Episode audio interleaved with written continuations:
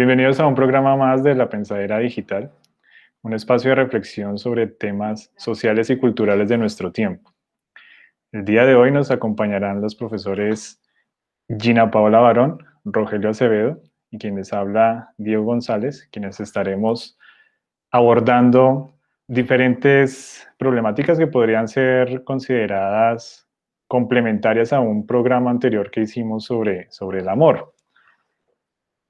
Acá podríamos plantear si, comenzar preguntándonos si el amor está relacionado netamente con el sexo, si el sexo está desligado de la amistad, cómo se dan esas relaciones y cómo se da esa relación de nuestra genitalidad en nuestras experiencias vitales. Para comenzar, podríamos retomar cómo el orgasmo ha sido abordado eh, como objeto de estudio en diferentes campos, especialmente el campo médico, y también ha sido objeto de reflexión incluso en el campo religioso. Tenemos, por ejemplo, eh, cómo en, en ciertas circunstancias históricas, sobre todo a finales del siglo XIX, empezó toda una tradición de abordar el orgasmo como terapia para el tratamiento de la histeria y de otras enfermedades que eran consideradas femeninas o feminizadas. Eh, el sofoco del útero, por ejemplo, era así llamado. Eh, y la histeria y la neurosis femenina eran consideradas como enfermedades propiamente de la mujer.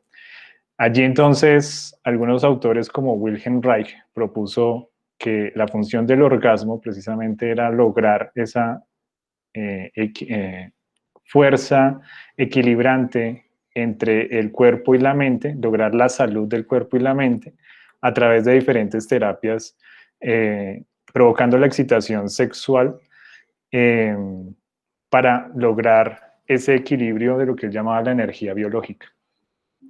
Históricamente también nos damos cuenta en otros episodios cómo mm, la mujer ha sido sujeto de represión sexual. Eh, por ejemplo, en el Malus Maleficarum, este tratado inquisitorial, se consideraba que la brujería debía ser perseguida o que las brujas eran aquellas que sentían cierta lujuria carnal y que esas mujeres que eran insaciables sexualmente deberían ser llevadas a la Inquisición. Mm, entonces, ese placer sexual, sobre todo en la mujer, ha sido objeto de médico, incluso de esas persecuciones y del ejercicio del poder. Yukio Mishima, este escritor japonés, plantea que la historia, la, histeria, no es otra cosa que la conspiración del inconsciente que intenta reproducir asépticamente el estado físico de la excitación sexual sin el placer, acompañándolo de sufrimiento. Por lo tanto, entonces, mm, también ha habido esta eh, vinculación en, todos los temas de la reproducción. Cuando entonces empieza a ejercerse el poder, eh, y sobre todo en el marco del matrimonio, eh, que las relaciones sexuales solo deben estar en el marco del matrimonio y, estar con fines reproductivos, existía, por ejemplo, en, Grecia eh, por parte de Aristóteles y del mismo Galeno, que planteaban la teoría de la doble simiente, que se necesitaba que tanto eh, el hombre y la mujer deberían estar, llegar en el orgasmo al mismo tiempo para que hubiese concepción. Algunos después consideraban que eso no era necesario y planteaban entonces que eh, si era con fines reproductivos, pues podrían excluir otros órganos que no intervinieran en, en la reproducción, por ejemplo, el clítoris. Entonces empezó a haber toda una exclusión de estos órganos. Mm, hay entonces todos unos dispositivos de saber y de poder mismo sobre el ejercicio de la eh, sexualidad. Para todo este tratamiento también como la orgasmoterapia empieza también a finales del siglo XIX toda esa industria del orgasmo, de cómo producir orgasmo para mejorar la salud física y mental. Y es en este marco que se desarrollan la creación y comercialización de los vibradores. Por ejemplo, en 1890 nos dice Catherine Blackledge en la historia de la, de la vagina, cómo se desarrolla toda esta industria del orgasmo. Y cuenta que a comienzos del siglo XX el vibrador eh, fue uno de los electrodomésticos electrificados después de la tostadora, el secador eléctrico y otros em, electrodomésticos que empiezan a estar incluidos dentro de, eh, electrodomésticos de uso de las mujeres. Y todo era en función de eh, provocar el orgasmo. Entonces, bueno, toda esta, esta perspectiva sobre cómo es el ejercicio de la sexualidad femenina, pues eh, para darle paso a las apreciaciones de la profesora Gina Paola y del profesor Rogelio Acevedo sobre este tema de la mm, sexualidad femenina, el uso de los, de ese control del saber y del poder sobre la sexualidad. Entonces, les doy la palabra. Un saludo a todos y todas. Muchas gracias, eh, profe Diego, profe Gina, por la invitación a la pensadera digital en esta sesión que me parece supremamente importante, no solamente por el placer que genera, sino por la necesidad ética de repensarnos el tema de la sexualidad, del amor y del orgasmo eh, particularmente. Teniendo en cuenta las apreciaciones que hacía el profe Diego, se pueden decir varias cosas, digamos, en relación a cómo Occidente, eso que llamamos Occidente, ha constituido lo que debería ser el modelo de ser humano que es un modelo machista, es un modelo centrado en el varón y que eh, en la represión sexual. Esta represión sexual no solamente afecta, como uno pudiera pensar, a las mujeres, sino también a las personas que no se identifican con el esquema eh, hetero o con el esquema de varón-mujer. Y toda esta línea represiva, que pareciese, sobre todo los que no, no conocen esa historia, han pensado que esto es nuevo y que es parte de la posmodernidad, que aparezcan personas que, se que no se identifican con el estándar macho, macho hembra. Y resulta que, bueno, dentro de, dentro de toda esta historia de, las de la comunidad LGBT, LGBT y otras letras que se van sumando allí, mm, se puede discutir sobre todo, me parece lo nuclear, el tema de la represión sexual y yo quería mencionar dos cosas entonces para abordar. Esa historia, esa historia de la represión sexual, no está alejada tampoco de la idea de ciencia que se tiene allí. El profe Andrés González lo mencionaba de la siguiente manera, diciendo de la ciencia hasta qué punto venía utilizando ya a finales del siglo XIX y principios del XX, digamos con el psicoanálisis, se empezaba a hablar de el valor del orgasmo sin embargo, ¿qué pasó en esos tiempos anteriores? Había una ciencia que sencillamente estaba, y como lo está ahora, aliada con el mito que determina la forma en que los seres humanos se relacionan. Esta mitología determina qué contenidos va a haber dentro de la ciencia. Por más que uno crea que es neutral, no lo es. En el libro que cita eh, el profe Diego, de Catherine Blackledge, eh, La historia de la vagina, se habla por ejemplo, de cómo se concibe el órgano femenino. Se concibe como una negación del pene. El clítoris como una, en algunos momentos fue concebido como inexistente, se concebía como un pene invertido. De ahí que la palabra vagina y vaina etimológicamente tengan la misma raíz, que quiere decir el lugar donde va introducido el pene o la espada.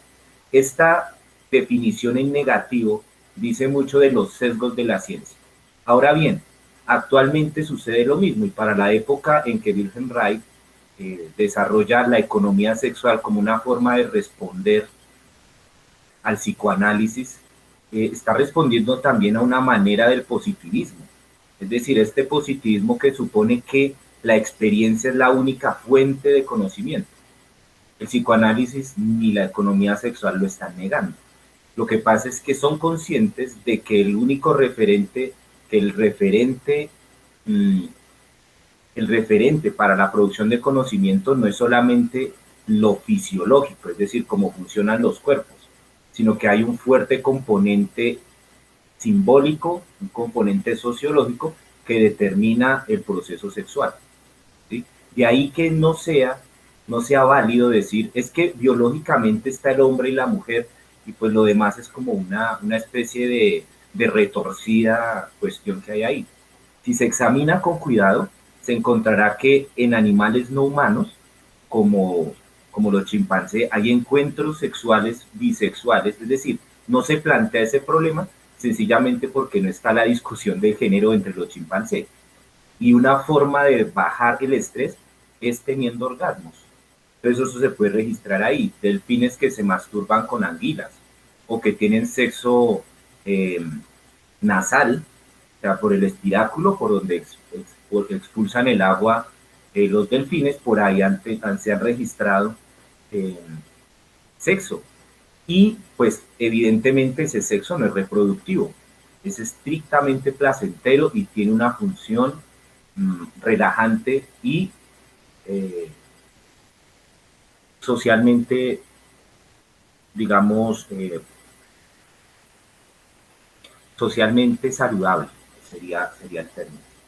En ese orden de ideas, cuando se empieza a mirar, quiero volver un poco al tema de la ciencia, cuando se cree que los seres humanos, es una paradoja, es una contradicción.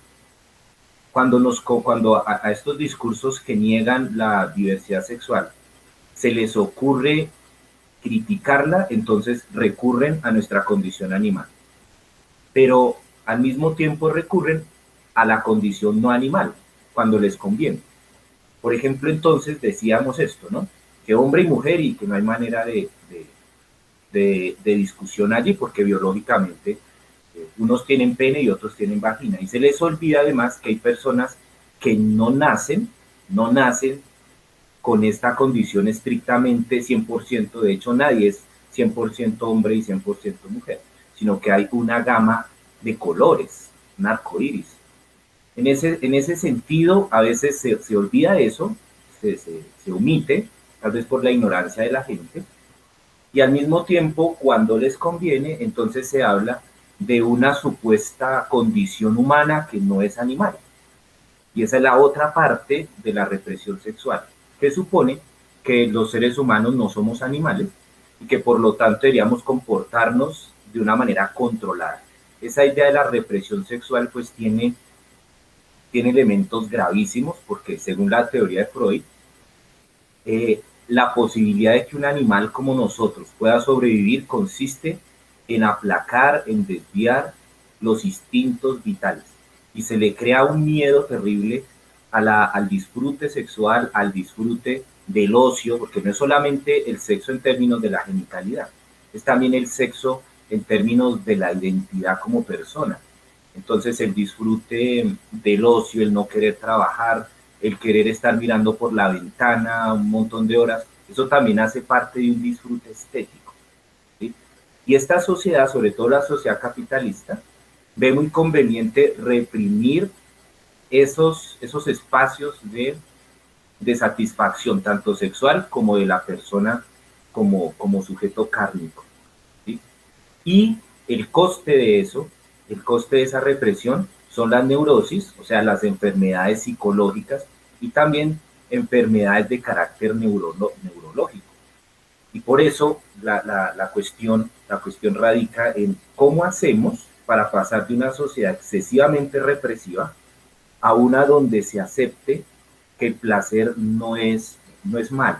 Entonces nos toca también mirar ese binomio eh, bien y mal que, puede ir afectando. Pero quiero dar la palabra a la profe Gina, a profe Diego, para continuar nuestro diálogo. Eh, cordial saludo para todos y todas las que nos estén eh, viendo. Eh, bueno, yo quisiera agregar como ampliar un poco todo esto que está diciendo Rogelio, y es que el tema de la sexualidad, pues obviamente, digamos que más bien las categorías de género y sexo están eh, son una invención de la modernidad, ¿sí? Digamos, antes no había como mucho problema con esto, pero en la modernidad y desde el campo científico y de la salud, se empieza a generar una especie de problema cuando surge o cuando se dan los, los nacimientos de aquellos niños eh, que tienen genitales que no corresponden ni a la vagina ni al pene. Entonces, ahí, digamos que en ese, en ese proceso es donde van naciendo las, las categorías de género. ¿Por qué es problemático? Porque en el momento en que yo no tengo la certeza de, de, si un ser humano que nace es hombre y mujer, yo no puedo asignarle los roles que necesito que socialmente tenga. Entonces ahí empieza como toda la problemática, porque mmm, en el momento en que el médico no sabe cómo decirle a su familia cómo deben criar a sus hijos, porque no sabemos si es hombre o mujer, entonces empiezan a generarse unas prácticas eh, cortantes, castrantes, más bien para aquellos sujetos, y de manera eh,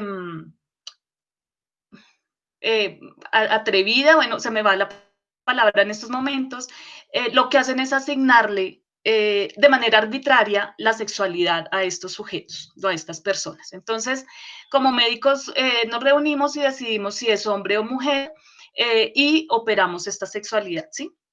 Entonces, digamos que ahí ya, ya empieza a generarse un poco de ruido y de malestar eh, en la sociedad cuando estos sujetos que nacen intersexuales no son reconocidos desde su misma naturaleza, sino que tienen que imponérsele un sexo específico. Vuelvo y repito, para que puedan eh, desarrollar roles específicos en la sociedad. Entonces, ¿esto qué quiere decir? Pues que la sexualidad tiene como un componente eh, político también y es que mi comportamiento eh, va a depender mucho de los genitales con los que nací o con los que me reconocen socialmente, ¿sí?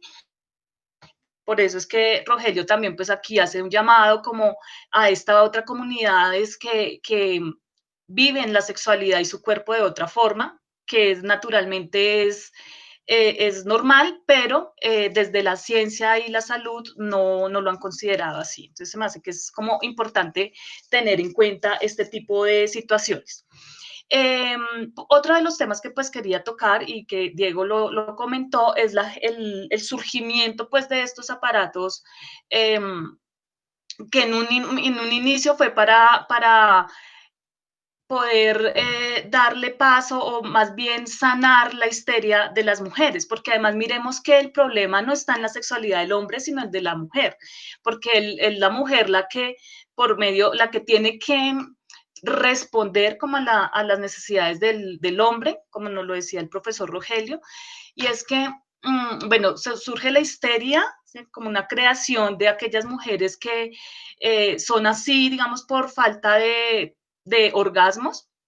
Y entonces crean un aparato para poder eh, generar en ellas placer y orgasmo y quitarles esa histeria. Lo que a mí me parece importante de eso, eh, históricamente, retomo un poco a Beatriz Preciado, es que los sujetos no somos tan pasivos. ¿Sí? Y han reapropiado y reconfigurado todos estos aparatos para su sexualidad individual y no reproducir las lógicas sociales que le han impuesto, ¿sí?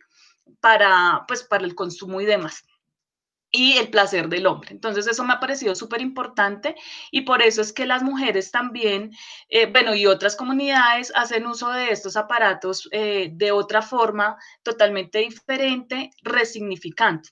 Eh, Beatriz Preciado también no solo habla, digamos, de, del dildo, eh, sino de estos aparatos como de castración, que sirve como para, la, para las prácticas de, mm, de sadomasoquismo, ¿sí? donde se le han dado otras otro tipo de, de usos y lo que hacen es revertir como la lógica de represión eh, a la que habían sido sometidos los sujetos. Esto me parece supremamente importante porque entonces hace que los sujetos, los sujetos no seamos vistos como agentes pasivos, sino que podemos reconfigurar eh, todas estas dinámicas que nos están rodeando todo el tiempo y como coartando, si de alguna forma se generan esos puntos de fuga de los que habla Deleuze, como en el plano de inmanencia en el que siempre estamos, siempre vamos a encontrar unos puntos de, de, de fuga que permiten recrear nuevamente como las prácticas y el accionar eh, con los otros y dentro de nuestra propia mm, vida y, vida y prácticas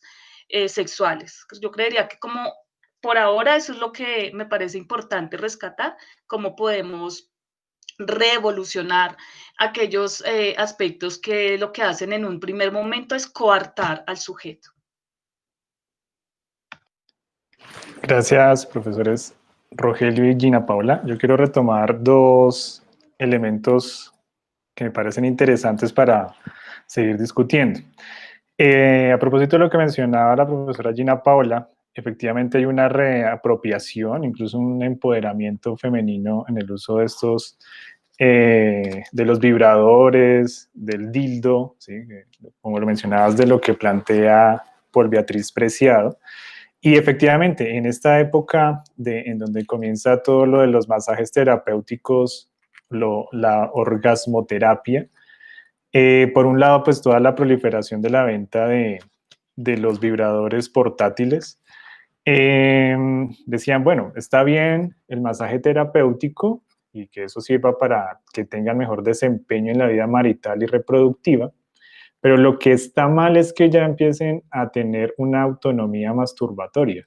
Entonces empieza a condenarse por otro lado, eh, médicamente también, que eh, un exceso de esta excitación mecánica es además inmoral y pues contrariamente médica que tiene unos, unos perjuicios médicos porque iba a llevar a una disfunción marital. Entonces, que no iba a lograr una satisfacción en las relaciones mutuas legítimas. Entonces, viene todo un tema también que no puede estar desligado. O sea, darse terapia también, sí, pero en función de la reproducción del sistema patriarcal y sobre todo marital. Eh, pero la masturbación era prohibida, ¿no? porque además entonces se le va a dar una autonomía y un desprendimiento de ese sistema, era como una supresión del falo eh, que no era necesaria, no se necesitaría pues la presencia del varón, ¿sí? del macho, entonces hay toda una prevención a esa independencia y ese empoderamiento. Y por lo tanto, pues hay otras formas de represión sexual. ¿sí? el gran problema acá es eh, que esa función del orgasmo que era la, la, apuesta de los que optaban por el amor libre, eh, de toda una revolución sexual mm, como Wilhelm Reich, eh, que sale de Alemania, pues ya en vísperas de, del nazismo, pero también en Estados Unidos fueron quemados sus libros, en Alemania y en Estados Unidos fueron quemados sus libros.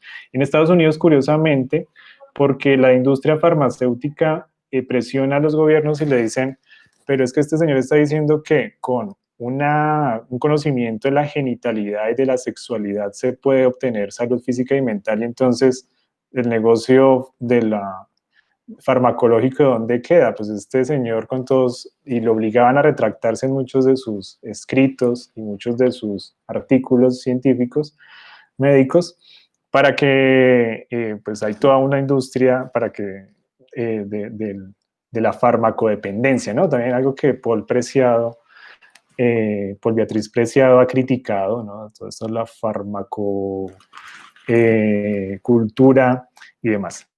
Em, y entonces, claro, la apuesta por una revolución sexual va también por ese anhelo de democratizar la vida social. Por eso la función del orgasmo es ante todo una apuesta por democratizar la vida social y la vida económica, de tal forma que pudiésemos lograr la autodeterminación, pudiésemos lograr la alegría en el trabajo y la felicidad en el amor terrenal. Así lo, lo muestra Wilhelm Reich.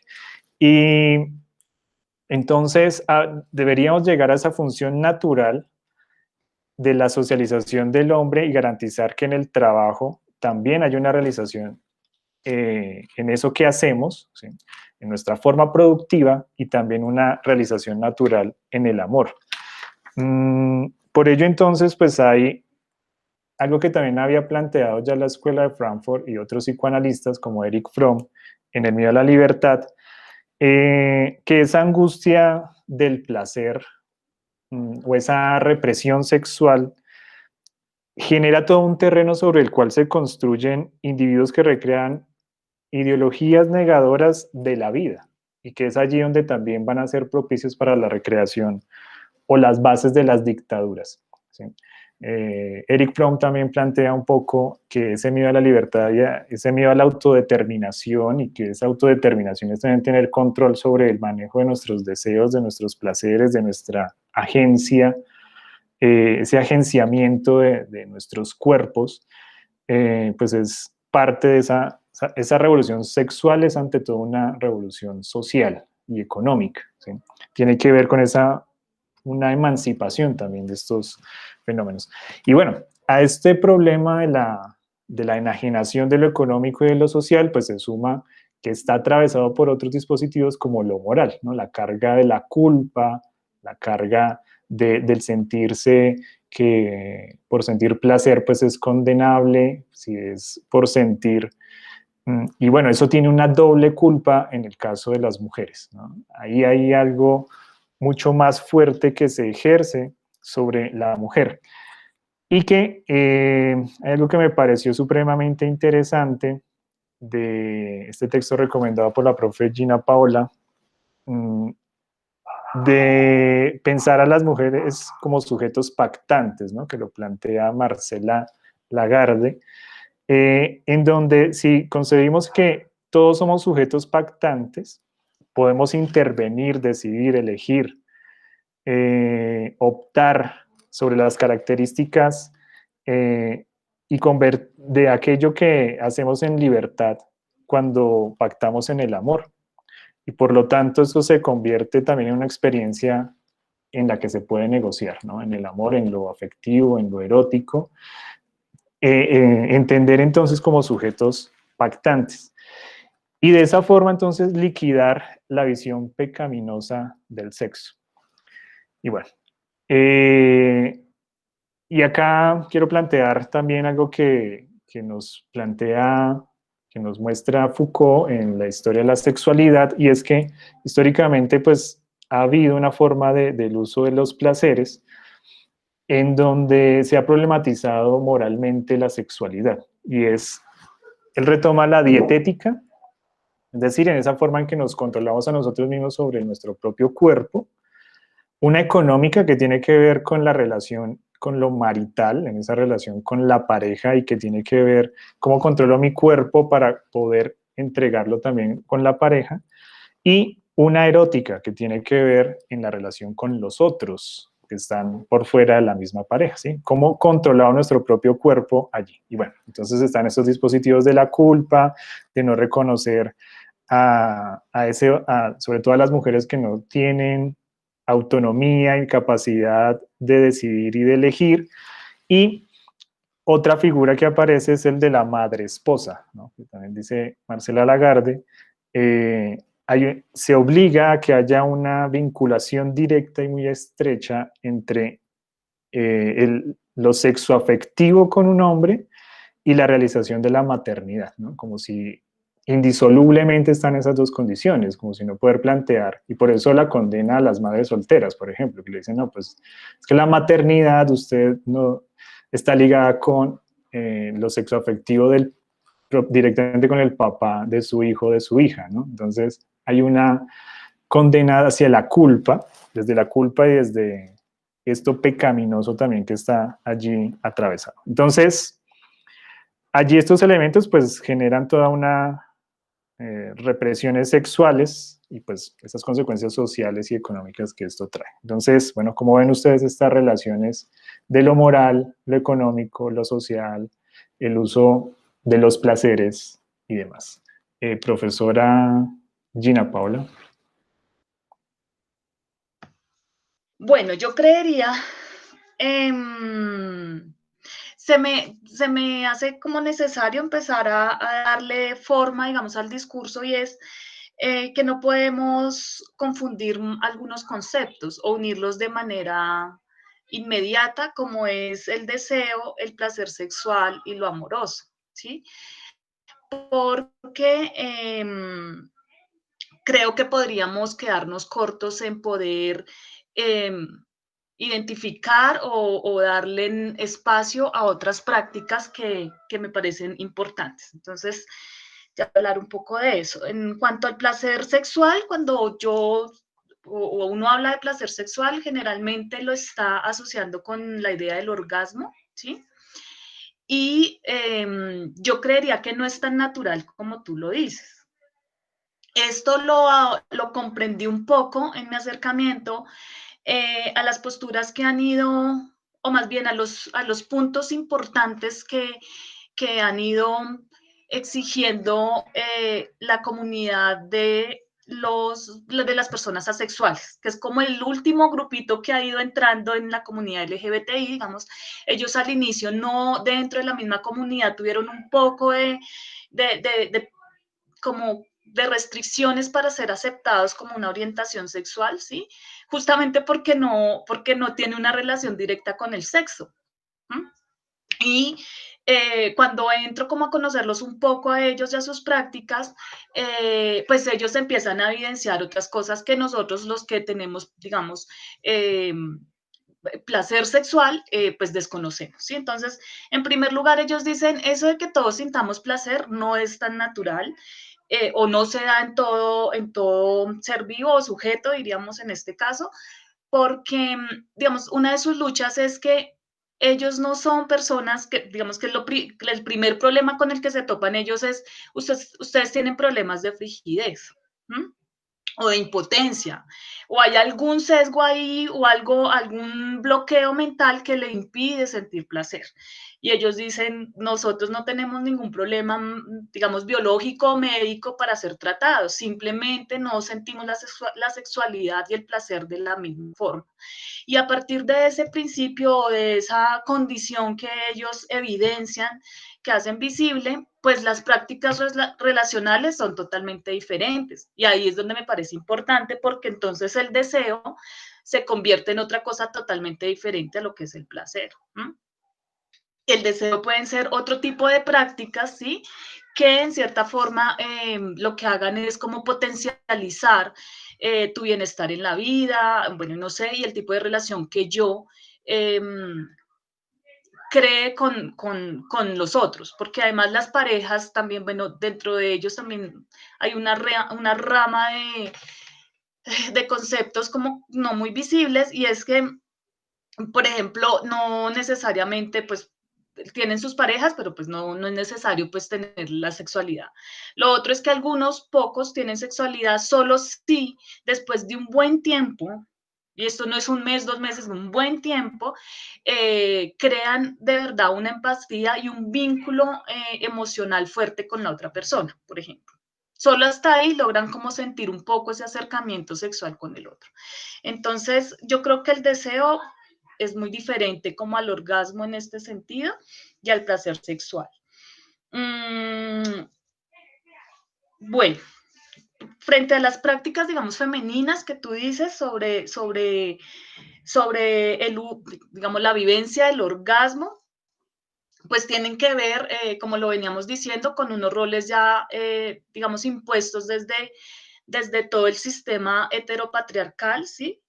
Eh, en el que la mujer pues tiene que responder a los deseos del hombre. Entonces, inicialmente somos objetos de placer del hombre eh, y por otro lado, digamos, si lo enmarcan dentro de una relación o matrimonio, pues somos las que posibilitamos la procreación y perpetuamos el cuidado de todo ese núcleo. Por eso es que llega a confundirse un poco eh, la relación de mujeres esposa, madre, esposa, porque terminamos también no solo cuidando a nuestros hijos, sino que nos convertimos, se convierte uno totalmente en madre, que termina siendo la mamá también de su pareja. Y ahí es donde, pues, digamos, empieza a haber un poco de, de, mm, enredos y quizás la culpa sea en ese sentido de sentir que si en algún momento quiero romper ese vínculo, hago un abandono de alguien que yo ya no concibo como alguien autónomo e independiente, ¿sí? Lo sigo viendo como de pronto un hijo al que debo cuidar y al que debo propiciarle como sea bienestar. Entonces, digamos, si en una ruptura me sigo concibiendo por una parte mujer y por otra parte madre, pues no confundo los roles, pero si esos roles ya se unificaron, pues la ruptura con mi pareja es difícil, aun si yo no, no me siento muy bien en esa relación, ¿sí? Entonces esa es una de las, creería yo que es uno de los pocos aspectos que pueden ir generando la culpa y pues toda la carga también católica que tiene nuestra cultura. es mucho más aceptado que un hombre eh, deje y abandone a su esposa o que tenga más personas, eh, relaciones con otras personas y no que una mujer sea la que haga eso. Porque recordemos que la figura de la mujer, de la buena mujer, es la santa, la dedicada, la cuidadora, ¿sí? Y alguien que rompe con eso, pues ya empieza a rayar dentro de la mujer que, pues la mujer puta, ¿sí? Que es la mujer que rompe con esa eh, con ese imaginario que nos, que nos han impuesto socialmente. Entonces, pues toda la crítica recae en la mujer y eso pues necesariamente, indudablemente va a crear una culpa en ella. Porque va a ser muy difícil de manera solitaria defender todo lo que ella, eh, o las razones que ella tiene para no seguir con la, con la relación. Eh, bueno, no, creería que ahí, pero quizás escuchando a Rogelio se me disparen más ideas, entonces tomo la palabra. Bien, no, es muy interesante, hay mucha, hay mucha tela que cortar ahí, estoy de acuerdo con Gina. Es que el, punto es este, digamos, mm, nosotros como latinoamericanos además tenemos no solamente la carga judio-cristiana castrante, puede hacer una buena definición castrante en el sentido en que suprime de la vivencia de la subjetividad la genitalidad, o sea, la manifiesta como una especie de contradicción, algo que hay que dominar, algo que hay que dominar, y eh, por ese lado, digamos, estaría todo el tema de una cultura altamente represiva, una cultura que niega el cuerpo, que lo considera sucio, que considera el mundo una suciedad. Todo eso está, hace parte de una mitología que se nos impone acá, pero que gracias al mestizaje no se implanta de manera definitiva ni de manera, digamos, mm, tan, tan estrecha. O sea, que hay resistencias desde lo afro, hay resistencias desde los pueblos originarios de América que aún, que aún persisten y que tienen una ética o que se acercan mejor a una ética de la subjetividad. O sea, una ética no centrada en la norma, no sentada, no centrada en la ley, no sentada en lo que diga la, oficialidad, que a veces puede ser Dios, puede ser la iglesia o puede ser la ciencia, sino centrada en la, en la, persona y su complejidad. ¿sí? Eso, eso por una parte, eso nos permite encontrarnos como mestizos en una dinámica donde la sexualidad, aunque se reprime, estalla por otros medios, digamos por, por, la música, por la manera en que se practica soterradamente cierta promiscuidad y cierta ética de lo promiscuo. Me parece que eso es un elemento interesante para, para tenerlo en cuenta porque ya está ahí en nuestro ADN cultural. Sin embargo, nuestro sentido común, el sentido común, nuestro discurso, nuestra forma de relacionarnos con los demás, tiene ese talante discriminatorio del cuerpo. Entonces vivimos esquizofrénicamente. Y eso se puede ver con la institución del matrimonio, pero al mismo tiempo con la institución de la prostitución. Está el tema de los noviazgos, pero al mismo tiempo el tema de la soledad y la masturbación. A mí todo eso me parece patógeno. El matrimonio, el noviazgo, tal y como están institucionalizados, son patógenos. Es decir, causan enfermedades en la corporeidad y alguien puede decir, pero es que eso es lo natural. Digo, no, eso no es natural. Esas instituciones han sido creadas a partir de un modelo eh, basado en el esclavismo.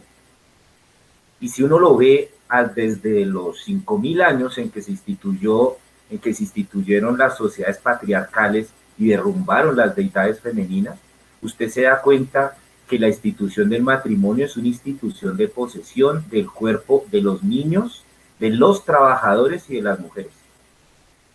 Entonces, toda esa historia la hemos heredado aquí, la hemos heredado acá y la seguimos repitiendo de una manera inconsciente. Entonces, no debe extrañarnos que la heteronormatividad, o sea, la manera en que nosotros concebimos lo normal de la sexualidad, sea una imposición incluso más brutal eh, que la que el ingenuo pudiera pensar que sucedería en, las comunidades no heteronormativas.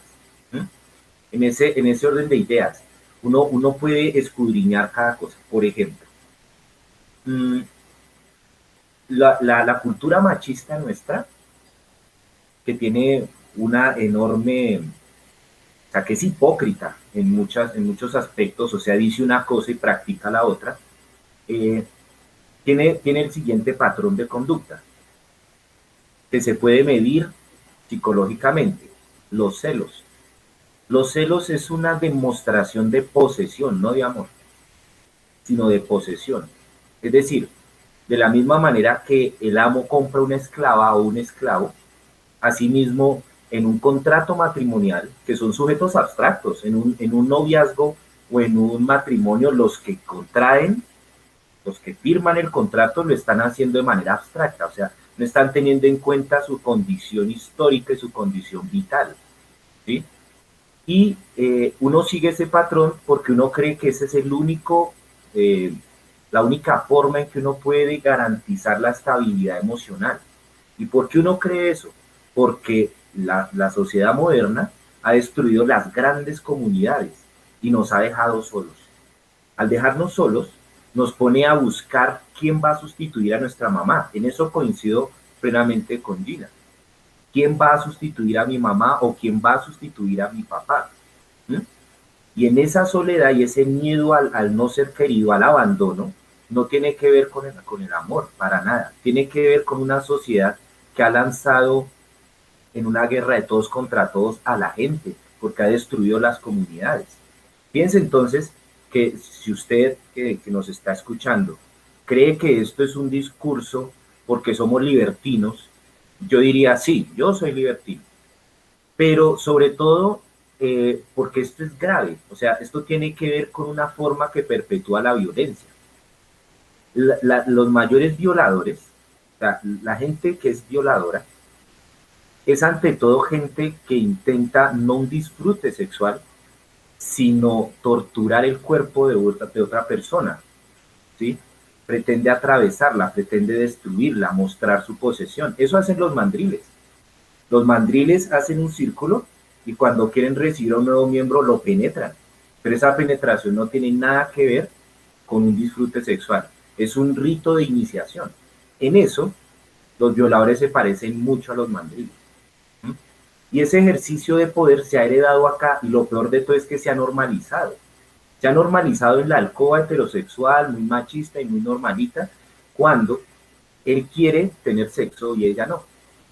Y él insiste y, la, y, digamos que la obliga, eso es una violación, así estén casados y demás, los obliga.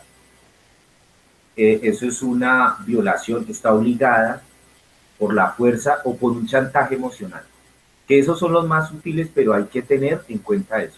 Cuando dice, bueno, si usted no, si usted no accede conmigo sexualmente es porque no me quiere, o es porque ya no le gusto, y empiezo a llorar y a hacer pataleta. Todo eso se llama chantaje emocional y es una forma de violencia, pero nosotros lo hemos normalizado. Además porque hay unos refuerzos institucionales, me refiero a eh, programas, televisión, canciones, que nos recuerda que eso debe ser así. Yo creería, retomando varios aspectos de los que mencionaba Diego, me parecen supremamente interesantes, y unos de Gina, lo quiero primero con los de Diego para que no se me desordene la cabeza, y es, y es esto, miren, el hecho mismo de que se intente mediante la farmacopea, mediante una forma institucionalizada de drogar a todo el mundo, eh, para evitar el contacto con otros seres humanos. Es decir, en lugar de usted irse a acostar con más personas, mejor droguese o mejor mastúrbese. Yo digo, una masturbación no, no reemplaza jamás a otro ser humano, jamás. Pero si sus experiencias con otro ser humano son violentas, usted prefiere la masturbación. Pero esta sociedad, la sociedad que tenemos ahora neoliberal, ha hecho que la gente esté más sola que nunca. Y esa soledad lo obliga a buscar un, un reemplazo de otro ser humano. Y ahí es donde, donde yo veo el, defecto. Ese defecto se reproduce, por ejemplo, en, em, en la robótica, en la inteligencia artificial. Esa obsesión por crear objetos que sean inteligentes y que reemplacen a otros seres humanos es terriblemente, es terriblemente eh, debe ser terriblemente discutido. O sea, esta serie Black Mirror hace alusión a eso. Es decir, ¿cómo me busco yo un aparato que reemplace a otro ser humano. Hay gente que aplaude eso y dice, yo la paso mejor con mi gato que con otra persona. Digo, esta sociedad está muy mal, pero es justamente porque no sabemos eh, resolver los conflictos emocionales. Porque si yo, por ejemplo, a me gusta una mujer, hay todo un tema que hay que, hay que considerarlo. Hay todo un tema en el cual ellas han sido históricamente utilizadas y han sido vulneradas y han sido maltratadas. Entonces la cortesía resulta ser sobre todo eh, puesta en duda justamente porque hay unos dispositivos de, de chantaje, hay dispositivos de acoso que uno los ha normalizado. Yo creo que un diálogo franco, un diálogo donde uno pueda hablar tranquilamente del tema y aprender a aceptar los rechazos, eh, funcionaría perfectamente para una sociedad democrática y menos fascista. Ahora bien, algo que mencionaba, que mencionaba eh, Gina y que tiene que ver con, la culpa, también lo mencionaba Andrés, pero que tenía que ver con el tema del, de, la, mujer y del cuerpo de la mujer y, demás, eh, yo lo pongo bajo una imagen y es la imagen de la bruja, que ya al principio Diego lo mencionaba. La bruja ha sido literalmente satanizada. Pero es que Satanás, como figura mitológica, representa justamente la tierra. No es un ser poderoso, es un ser que ha sido humillado. El diablo es un ser que ha sido humillado. Es un ser que era un ser de luz, Lucifer, y que ha sido condenado a vivir entre los animales que se arrastran. O sea, es toda una, todo un, un discurso de la humillación del otro y el Prometeo encadenado de Esquilo, muy bien pudiera aparecer ese Satanás, ese que se revela contra un Dios tirano, o sea, contra una ética de la ley, y que dice, sabe, yo no tengo por qué eh, seguir su misma norma. La imagen de la bruja realmente es una mujer sabia, una mujer que es un libro en sí mismo y que fueron quemadas no solamente porque fueran mujeres, sino porque tenían un conocimiento mucho más devastador devastador en el sentido de, más armónico con el planeta que el que tenían estos hombres castrados de una religión intolerante. Eh, y lo que Gina mencionaba de la puta, de la, de la bruja y demás, hay un libro bellísimo, pues bellísimo porque recoge un montón de cosas, pero es terrible. Se llama, eh, es de Guy, eh, Bachete, es, y se llama Las cuatro mujeres de Dios la, la puta, la virgen, la madre y la tonta. Y dice, y así es como, digamos, este cristianismo medieval ha creado un aura alrededor de las mujeres y las ha satanizado. En este orden de ideas, yo creo que necesitamos, necesitamos una herramienta pedagógica que no se limite solamente a decir tenemos que aceptar a las personas que son diferentes a uno. Eso es un eufemismo. Es decir, ver, usted es también un ser colonizado, usted es tan heteronormativo y tan, y tan paradito en su heterosexualidad y con los privilegios que tenemos los heterosexuales. Eh, y sin embargo, sin embargo, usted está más colonizado que los otros. Y en ese orden de ideas, para dar paso a, a los demás, los amigos, eh, en ese orden de ideas eh, hay que repensarse cuál es el sentido común nuestro. El sentido común ha normalizado unas formas de violencia terribles, terribles, y tenemos que buscar la manera de ser críticos con ellos. Una forma de ser crítico es revisar nuestros mitos. Una forma de ser críticos es estudiar eh, digamos, una literatura que sea controversial y sobre todo eh, criticar la ciencia. Y para eso se necesita un trabajo, eh, un trabajo de analítica muy serio, que digamos, el, gran desafío es pedagogizarlo, porque es muy, muy denso. Me refiero a pensarlo desde una lógica dialéctica, una lógica eh, que ponga en duda la ciencia misma desde dentro de sus propios, de sus propios cánones.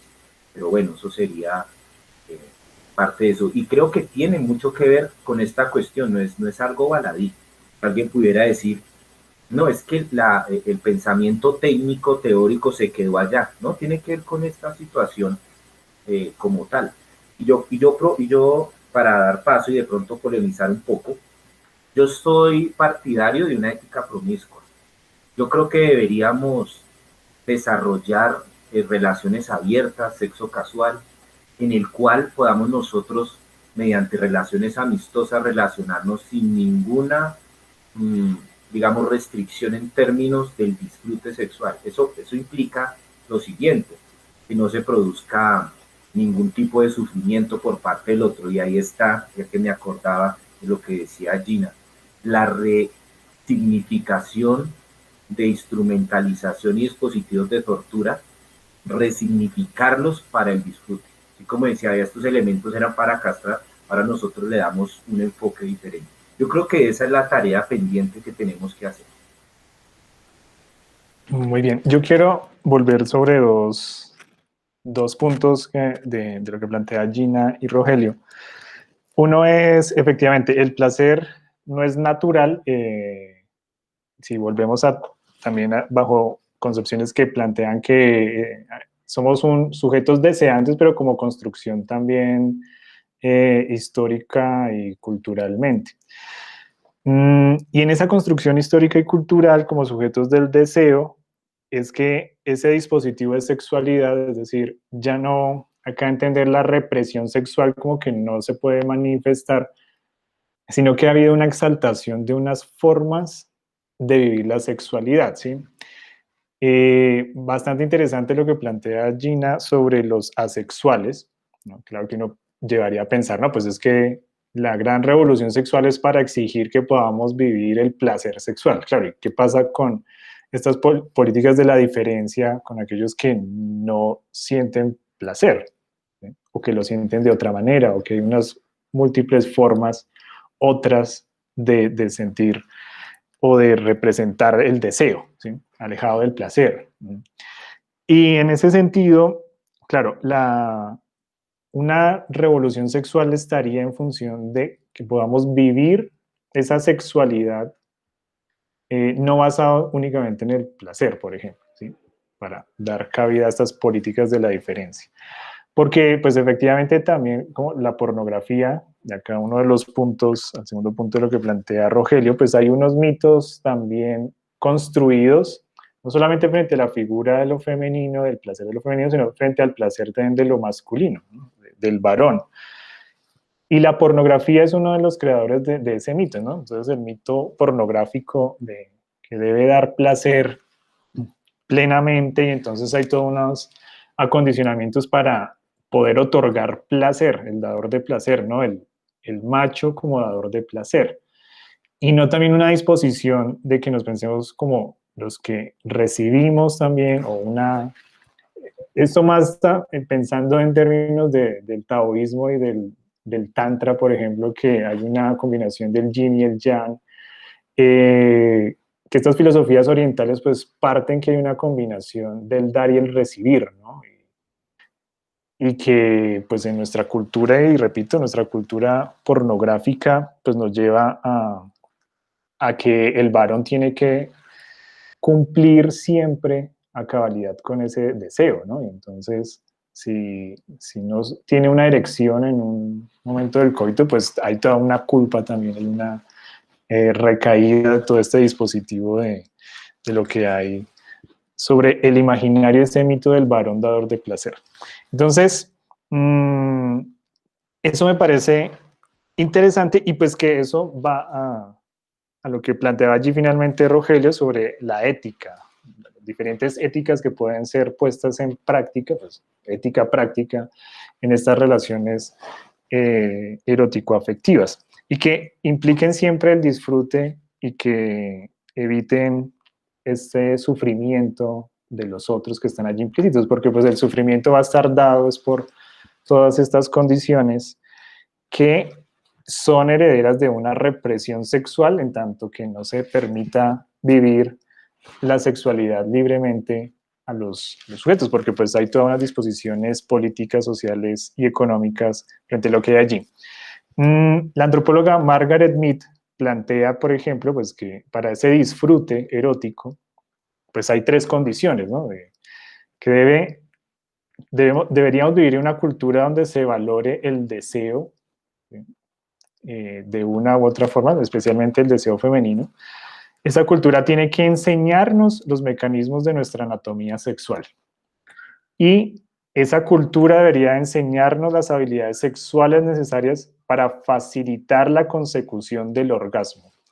Entonces, esa ética pues también va acompañada de una pedagógica, de toda una pedagogía. Entonces, por allí podríamos pensarnos cuáles serían unas condiciones para una educación sexual, una educación, una educación del deseo, una educación de la gestión emocional, algo por ahí leía, me pareció interesante esto de la, gestión emocional, de la, gestión del deseo.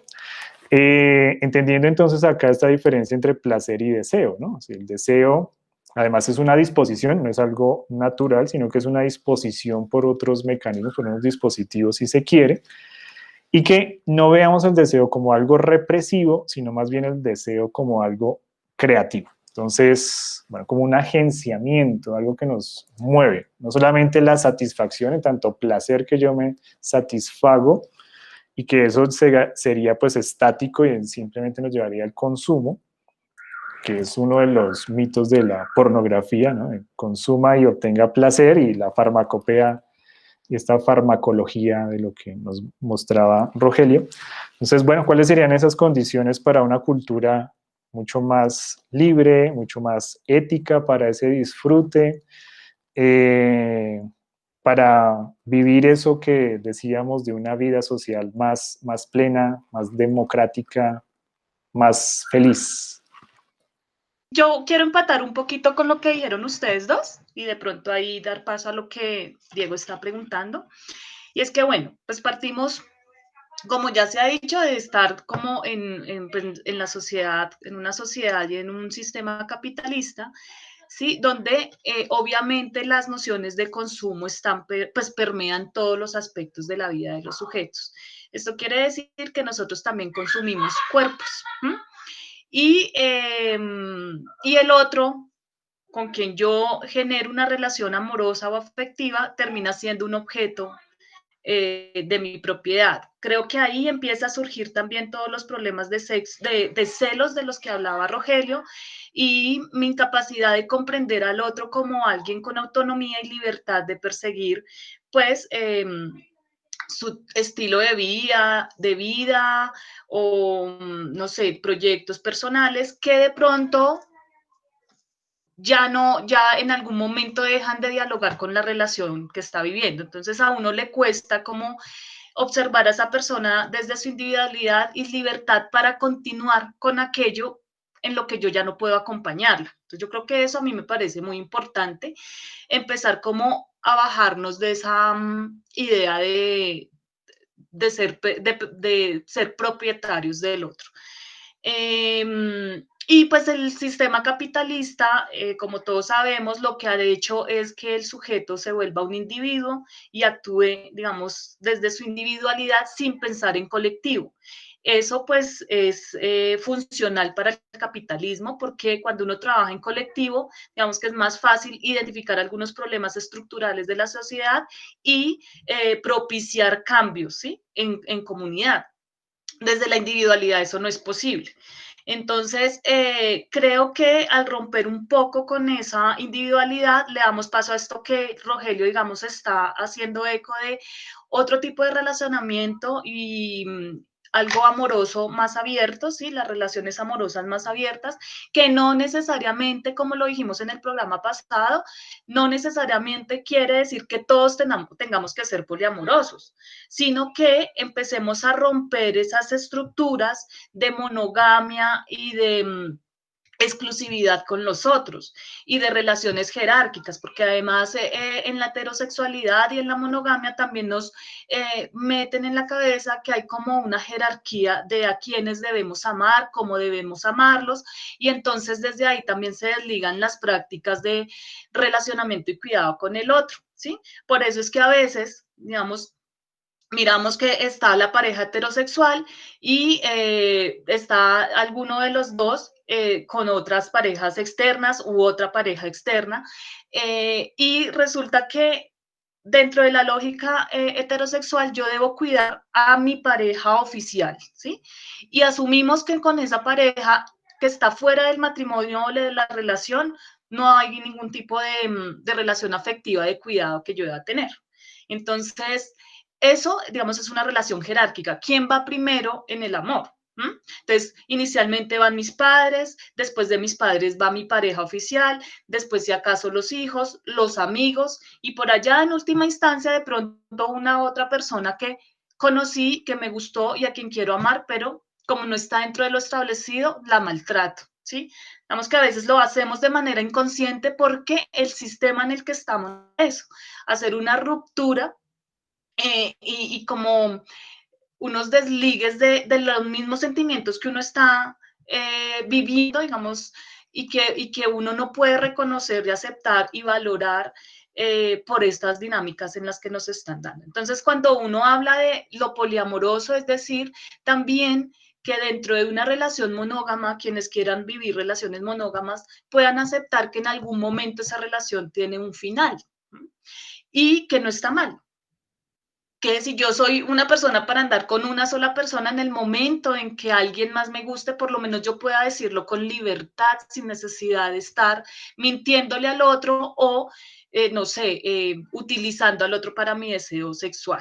Entonces yo creo que ah, eh, cuando empezamos a, a, pensar lo poliamoroso en todos los aspectos y en todo tipo de relación, sea la que sea, no necesariamente amorosa, se hace como un llamado también a a sincerarnos, como a reconocernos como sujetos, a podernos eh, ser sinceros con nuestros sentimientos y como, con lo que estamos viviendo y empezar a buscar las herramientas o las dinámicas o los ejercicios necesarios para poder hablarlos de manera abierta y, digamos, en cierta forma transparente con los demás, para que entiendan que todos estamos en un proceso autónomo de buscar la vida que queremos, ¿sí? Y que no está mal por eso es que es muy peligroso eh, comenzar o crear relaciones desde eh, promesas a largo, a largo alcance porque no sabemos qué va a pasar en el camino. Es como hagámonos la vida bonita, cuidémonos y acompañémonos en nuestros, eh, no solo en lo que queremos como pareja, sino como individuos, pero en el momento en que ya no respondamos a eso, pues hablemoslo de manera tranquila y abierta porque en algún momento puede suceder, ¿sí? O sea, siempre dejar claro que en algún momento eso puede cambiar y que no puede ser estigmatizado, violentado o silenciado por no dañar al otro. Porque además también me parece que uno a veces cae en el error de, mm, por no querer dañar al otro, lo que hago es invisibilizar su fuerza y su poder. Es verdad que puede causar un poco de dolor, pero creo que pasar por encima de su dignidad eh, es más denigrante, ¿sí? Que eh, quedarme ahí, que en lugar de decirle lo que está pasando y entre los dos tomar algún tipo de decisión. Y de pronto creer que nadie más puede amarlo o hacerlo feliz como yo lo estaba haciendo. Entonces, uno no puede tampoco... Em, por debajo, por, sí, como minimizar esa capacidad del otro de poder retomar otra vida, ¿sí? Entonces, por ese lado, eh, quería como ampliar eso. En cuanto a lo de la sexualidad, pues eh, esto de que no necesariamente es natural, no es que yo quiera estigmatizar la sexualidad, no hay ningún problema quienes quieran vivir su sexualidad de manera abierta. Eh, obviamente están los otros discursos como los que nombré de, de, de los asexuales, de esta comunidad de la sexualidad, pero eh, lo que sí tenemos que tener es cuidado, nuevamente lo digo, con las lógicas capitalistas, y es que desde el otro, como el otro es un objeto de consumo, y si yo llego a endiosar un poco la sexualidad, pues puedo recaer en prácticas nocivas para el otro, ¿sí? Y puedo olvidar que cualquier tipo de relacionamiento con el otro, sea el que sea, como lo está diciendo Rogelio, ¿sí? Porque acá no se trata de decirle a la gente cómo debe actuar, cómo debe sentir o relacionarse con el otro, eh, sino que si es una relación momentánea, si quieren generar de pronto una pareja estable o si solo es sexo casual, estamos tratando con un ser humano al que podemos dañar en algún momento. Digamos que ahí es donde debe recaer em, la atención en nuestras prácticas y donde debe ir, digamos, la parte que tú dices de la ética y la educación, ¿sí? Y es que siempre vamos a estar trabajando o estamos relacionándonos con personas o con seres humanos a los que podemos dañar si hacemos unas malas prácticas. Em, sexuales y amorosas o de algún tipo de relacionamiento con el otro. En cuanto a lo de la ética, bueno, lo de la ética yo iría por ahí, como el cuidado del otro, eh, dependiendo, independientemente de la, del tipo de relación que estamos generando con ellos. O sea, sí o sí debo ser cuidadoso. Y en cuanto a lo de educación, pues yo creo que empezamos, pues dependiendo de los niveles donde se dé esa educación, por una educación sexual que tú decías, conocernos desde cómo es nuestro cuerpo, cómo funciona nuestro cuerpo, qué es eso del placer, eh, cómo se genera placer de manera individual como de manera ya con pareja o de manera colectiva eh, y qué puede hacerse frente a eso, ¿sí?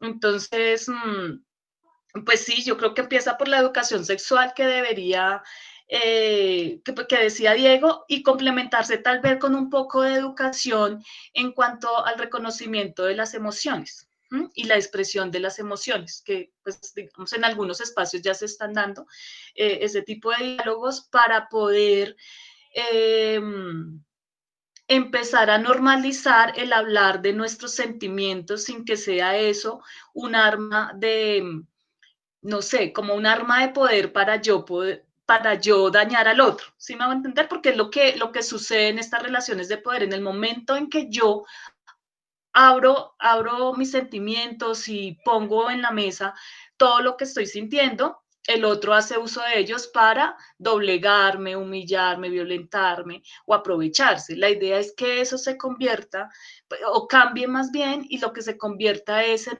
el punto de apoyo justamente para generar una comunicación abierta y crear espacios de acuerdos en los que los dos o las personas implicadas en una relación lleguen em, a, ideas o acuerdos que no los lastimen a ninguno o que puedan eh, beneficiarlos. Sí, yo, yo coincido en lo que dice Gina, porque me parece que la, la propia, la propia idea de monogamia obligatoria ya es enfermiza, lo es. Lo que lo hace más enfermizo es que sea obligatoria, precisamente, que no se plantee como otra opción. Y que el amor sexual, porque ese es justamente el que plantea el problema, porque uno puede tener un amor de amistad, es decir, pues de alguna manera nos amamos como amigos, ¿sí?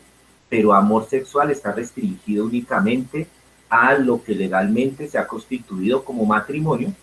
Eh, y hasta hace poco, de alguna manera, se ha relajado el asunto con los noviazgos o la unión, eh, la unión libre. A mí me parece que todas esas formas tienen de suyo, de o sea, de plano, un problema que tiene que ver con la restricción de lo sexual. Y la reacción, o sea, eso está tan arraigado en nosotros que la reacción es a tildar al que hable de promiscuidad como que uno no sabe controlarse o como que uno es un sucio pervertido. Todas esas connotaciones, incluso a la comunidad LGBTI se le acusa de eso y saco a la A, a la A, a los asexuales, algunos los aplaudirían precisamente porque son asexuales y serían un ejemplo eh, moral a seguir, ¿cierto? Pero a los otros se les catalogó siempre como promiscuos y la promiscuidad además como algo, algo malsano.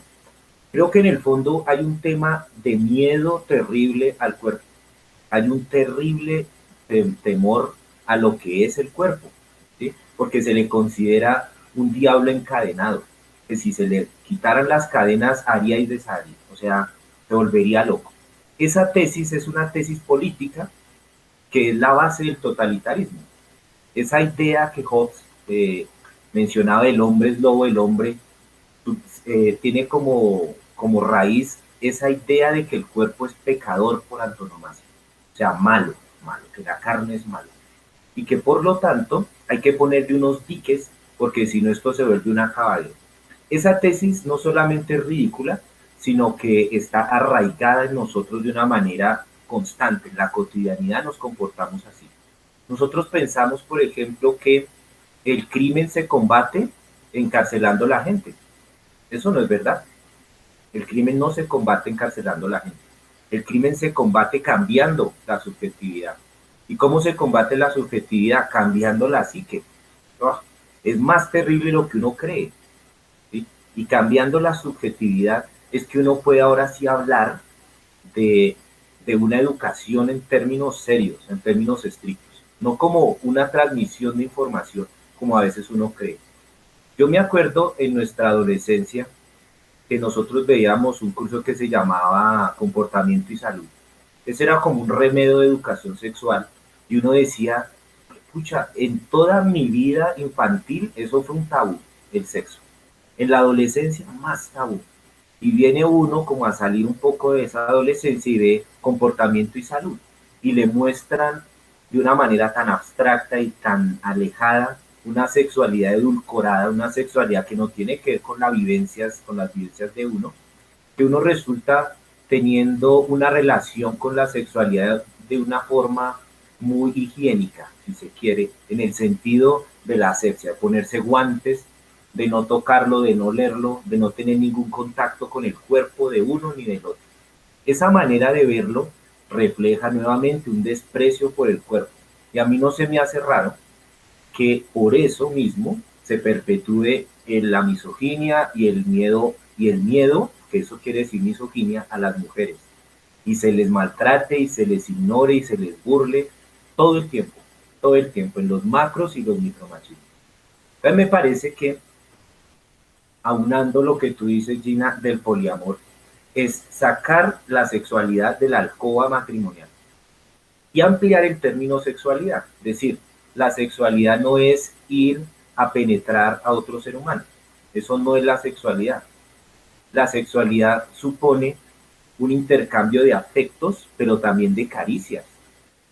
Las mujeres tienen ventaja en eso a los hombres, digamos, dentro del término de lo heterosexual, ¿no? porque ellas sí tienen mayor contacto físico, los hombres no tenemos ese contacto físico. O sea, ahí mismo se empieza a decir, wow, yo como que no le doy la mano, no le doy un beso a un hombre, porque eso lo considero ya, eso hace un daño terrible a la psique humana, es un daño terrible, las mujeres no tienen ese problema. Y por eso mismo en esta sociedad pacata y mojigata se tolera de alguna manera más eh, a las lesbianas que a los, que a los, que a los gays, a los hombres gays. O sea, hay, hay, hay una hipocresía estructural terrible. Y digo, la mejor forma de combatir eso es destruyendo el mito que supone que el cuerpo es algo despreciable, que hay que aceptarlo tal y como es, que no hay un modelo, que el cuerpo de uno es de uno, que usted es único y es irrepetible, que usted no tiene que parecerse a ninguna persona en el espectro de las estrellas, ni nada, ni que usted tiene que tener el, abdomen como una chocolatina, a no ser que sea una chocolatina, pero que usted tenga que tener la, figura perfecta. Todo eso hace parte de un modelo que desprecia la cotidianidad de los cuerpos y, estigmatiza como feos o como bellos los diferentes cuerpos y rostros de las personas. Si empezamos, la educación sexual empezaría con decir el amor no está restringido, el amor sexual no está restringido únicamente al novio o a la novia, sino que puede uno tener relaciones sexuales abiertas que no implican necesariamente eh, acceso, acceso carnal, es decir, que no, que no implica un acostarse, un polvo, como se dice eh, cotidianamente sino que establecer relaciones afectivas, donde uno puede hablar con una amiga o con un amigo de, cómo se siente, eso es sexualidad. O sea, si uno, si uno lo, lo amplía, se da cuenta de eso. Y por otro lado, empezar a crear una antropología, esa ya existe, pero digamos a traerla a las escuelas, una antropología donde uno pueda disfrutar su propio cuerpo. ¿Qué quiere decir disfrutar su propio cuerpo? no es solo eh, eh, el tema del autoerotismo, que con eso se escandalizan casi todos, sino sobre todo el disfrutar de su corporalidad, de, de respirar, de, de, alimentarse bien, de, de, darse gustos, todo eso, de, que se merece una, que su cuerpo es digno. Y ese me parece es el principio de los derechos humanos. Es eso. Y en ese orden de ideas, aceptar la, la, la, la diferencia de uno, porque uno es único. Eh, por ahí va, por ahí va el asunto. Yo creo que entonces con el, con el tema de las jerarquías, que es lo que muy bien dice eh, Gina, cuando uno dice, listo, vamos a establecer relaciones abiertas, eso no lo establece una persona ni dos, se necesita una comunidad, me parece a mí, una comunidad de amigos, que son ante todo amigos, que no cierran la posibilidad que hayan encuentros sexuales. Eso desmalefica o desataniza el cuerpo, porque no, no, no tiene que dañar la amistad, incluso la puede reforzar y por otro lado, por otro lado, eh, se respeta a las personas porque dice, mire, es que yo usted lo amo, o sea, a la que es comillas oficial, yo usted la amo, pero usted también. Y a usted también. Puedo amar a cuatro personas exactamente igual. ¿Quién dice que no? ¿Dónde está escrito? Yo creo que se puede perfectamente hacer eso. Y, y bueno, eh, en, ese orden de idea ya el tema pues ya, ya, son, ya es logística, digamos, en la propia práctica usted cómo hace, con los tiempos, con todas estas cosas que hay que hacer. Pero digamos que lo principal es comprender y no asustarse, uno le tiene mucho miedo a eso porque cree que está cometiendo el peor de los delitos. Me parece que por el contrario está poniendo en cuestión algo que se ha considerado como normal, pero que es una miseria enorme, una miseria terrible porque algo que mencionaba Gina, dice, hay que aprender que las relaciones se pueden acabar. Y digo, sí, eso pasa entre los noviazgos y en los matrimonios, pero nunca entre los amigos. A mí me parece eso muy interesante, que diga, oiga, yo no, yo no pienso en que con mi amigo va a terminar o con mi amiga. porque tiene que ser así en el terreno sexual? Yo no le veo ningún problema a que haya, pues con toda la higiene y toda la responsabilidad por la persona y el cuerpo de uno, yo no le veo ningún problema. Y si uno dice, no, es que terminé con mi novio, no, no terminó porque nunca tuvo novio. Lo que tuvo fue un amigo. Y usted, usted respeta más a una persona cuando la considera una amiga que cuando simplemente la considera una novia que algún día se le va a ir, entonces voy a hacer lo posible para retenerla y le voy a mentir y ella me va a mentir y yo sé que me miente y nos celamos y yo le miro el celular, toda esa basura de, de posesión de los cuerpos.